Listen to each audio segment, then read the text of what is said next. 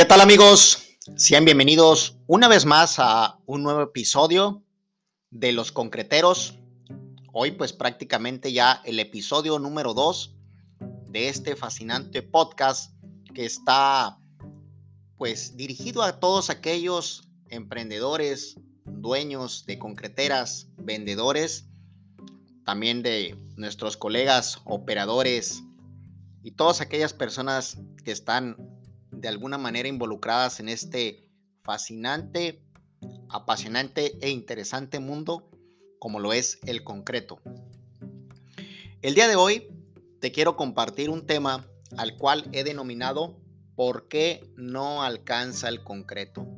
Yo creo que este es uno de los problemas más comunes que todos quienes estamos involucrados en el concreto, pues en alguna ocasión lo hemos vivido porque pues se pone muy estresante la situación cuando, cuando hay algún reclamo de que te faltó concreto de parte del cliente y en algunas ocasiones pues te llegan a amenazar que no te van a pagar o inclusive pues no te pagan o no te quieren firmar la remisión o te haces de palabra ya sea tú como vendedor o inclusive el operador o hay otras ocasiones en que tiene que ir el, el jefe de planta precisamente a la obra, pues para corroborar esta situación y analizar cuál fue la razón por la cual no alcanzó el concreto. Es un tema complicado porque a todos nos ha pasado, ¿no? Esas inconformidades de parte de nuestros clientes y realmente estamos interesados en continuar, seguir teniendo esa relación comercial con ellos, pues tenemos que aclararles la situación y encontrar cuál fue la razón precisamente por el cual no alcanzó el concreto.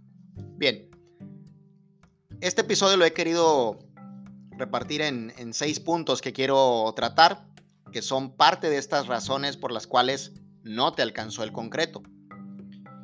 La número uno, errores de cubicación en la obra. Yo creo que este es uno de los más comunes que cuando no se tiene la suficiente experiencia de parte del cliente, pues omite errores al momento de medir o al momento simplemente de sacar sus cuentas, ya sea que las haga con calculadora, en el celular, o si es muy hábil con las matemáticas y resulta que lo hace ahora sí que manual. Acompañado esto obviamente pues de la medida que no tomaste bien la medida, leíste mal, en vez de 6.66, quizá anotaste 9.99. También esto, pues está considerado los temas de que son muy importantes considerar los desperdicios también, que debes de estar consciente en ello. Y desde luego los espesores, que también son parte importante para poder tener una ubicación correcta, acertada precisamente para que no tengas ningún problema en cuanto al volumen. El punto número dos, y me ha sucedido con determinados clientes que a lo mejor por la flojera de subirte a un tercer piso, ir a cubicar, que porque está muy peligroso subirte la escalera, el andamio, el sol está muy fuerte, o quizá no tuviste el tiempo o no te diste el tiempo se te hace muy fácil y abres la computadora, tu laptop y haces tu levantamiento del AutoCAD. Pero resulta que pues allá arriba en la losa tú ya tenías armado con su casetón y llegó el plomero y te quitó algunas piezas de casetón. Ya te, ya te varió el volumen. O resulta que se les acabó el casetón allá a tu albañil y no te lo notificó y no le puso las piezas de casetón o puso casetón de otra medida. Y este es otro factor también importante por el cual no te alcanzó el concreto. Así es que lo más recomendable es que te subas precisamente esa losa y que cubiques el concreto, que no te confíes con lo que hayas determinado en tu computadora. Te puede dar un dato preliminar, pero no es el volumen acertado el cual tú tienes que pedirle a tu proveedor precisamente para evitar que te falte concreto. El otro punto también que sucede y muy común es el robo precisamente del concreto en el traslado. Es normal que el operador sale de planta y que después de que ha preguntado a dónde va, que si hay laboratorio o no hay laboratorio, pues hay operadores muy mañosos que pues antes de llegar a la obra se echan una vueltecita por ahí a X lugar y pues ya vendieron a lo mejor medio metro, 300 litros, dos carretillas, lo que tú quieras, ¿no? Para sacar para las cocas. Sucede, sucede hasta en las mejores empresas. Es algo que no lo podemos negar y que ha sucedido y seguirá sucediendo.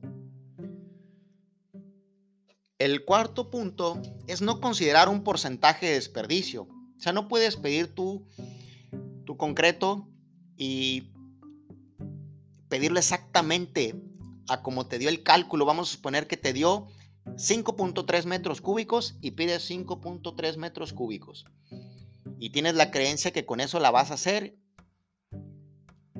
y te la juegas y resulta que no te alcanzó. Te faltaron a mejor 200 litros, 300 litros, porque pues no consideraste que la madera se abre un poquito o el desperdicio o no estaba bien nivelado o las reglas no estaban a la medida o el de la bomba te tiró concreto si era un muro.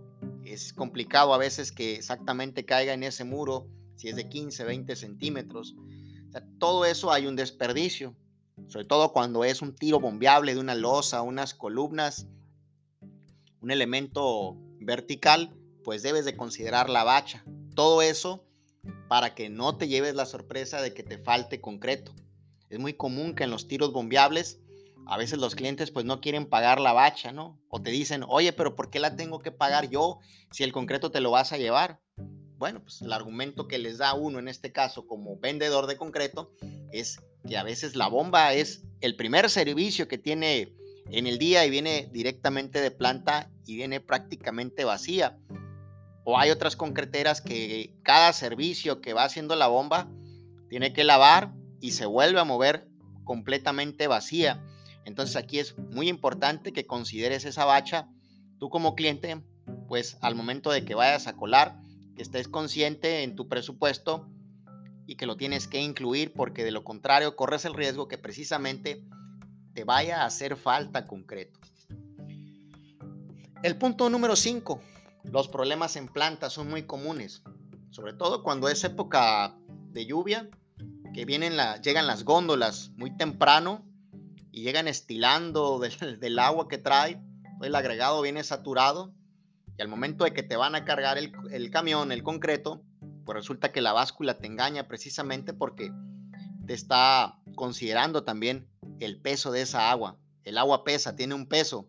Entonces, ahí pues obviamente es importante que la concretera tome sus muestras por la mañana en el laboratorio y se lo notifique al jefe de planta, al dosificador, que haya muy buena comunicación precisamente para que consideren el peso del agua puedan descontar y de esta manera no se vean afectados en que esté faltando concreto en las obras, porque es realmente muy lamentable, muy molesto que a veces tengas reclamos y que te hagan ver los clientes como si les estuvieras robando prácticamente. Entonces es un punto también que sucede. Y el otro punto, el sexto, que también sucede, es el error en la programación. Quizá a lo mejor no tienes un, software muy avanzado, muy tecnológico, como las grandes empresas. Y siempre pues hay errores de teléfono descompuesto, perdón. De que tú le hablas a la persona encargada de programación y quizá si está en planta y por el ruido, pues te escuchó otra cosa muy diferente. O si está en la oficina y no está muy empapada con los temas de obra, pues también sucede esto. Entonces aquí una recomendación que vale la pena hacerlo es hablar con la persona de programación, hablar por teléfono y desde luego mandarle, puede ser un WhatsApp o un correo electrónico donde le describas con todo detalle los metros cúbicos que son, desde luego la ubicación, el revenimiento, la resistencia, si es resistencia normal a 28 días o es un concreto resistencia rápida pues precisamente para que evites este tipo de errores que también son muy comunes en la programación y pues no tengas precisamente esos reclamos. ¿Qué hacer ante todo esto? Una de mis recomendaciones es tomar siempre las cosas con calma. Si el cliente tiene ese reclamo, que lo anote en la remisión, que firme la remisión, porque hay clientes que a veces no quieren firmarte la remisión. Que firme su remisión, que le ponga su nombre, la fecha, su firma y que anote ahí sus observaciones, qué es lo que pasó realmente y desde luego que lo notifique con su representante, su asesor comercial, para que éste a su vez se dé una vuelta si es que no estuvo presente en el tiro, vaya a la obra lo más pronto posible, platique con él, se suba a la losa, vean, chequen los espesores, vean qué es lo que pasó y él obviamente puede investigar internamente con sus compañeros de planta de su empresa, pues estudiar y cuáles fueron las razones por las cuales el concreto no le alcanzó. Definitivamente aquí lo mejor y lo más conveniente es siempre anticiparte, a veces tienes que perdón, tienes que ser un poco desconfiado de tu cliente en ese sentido, cuando no lo vas conociendo.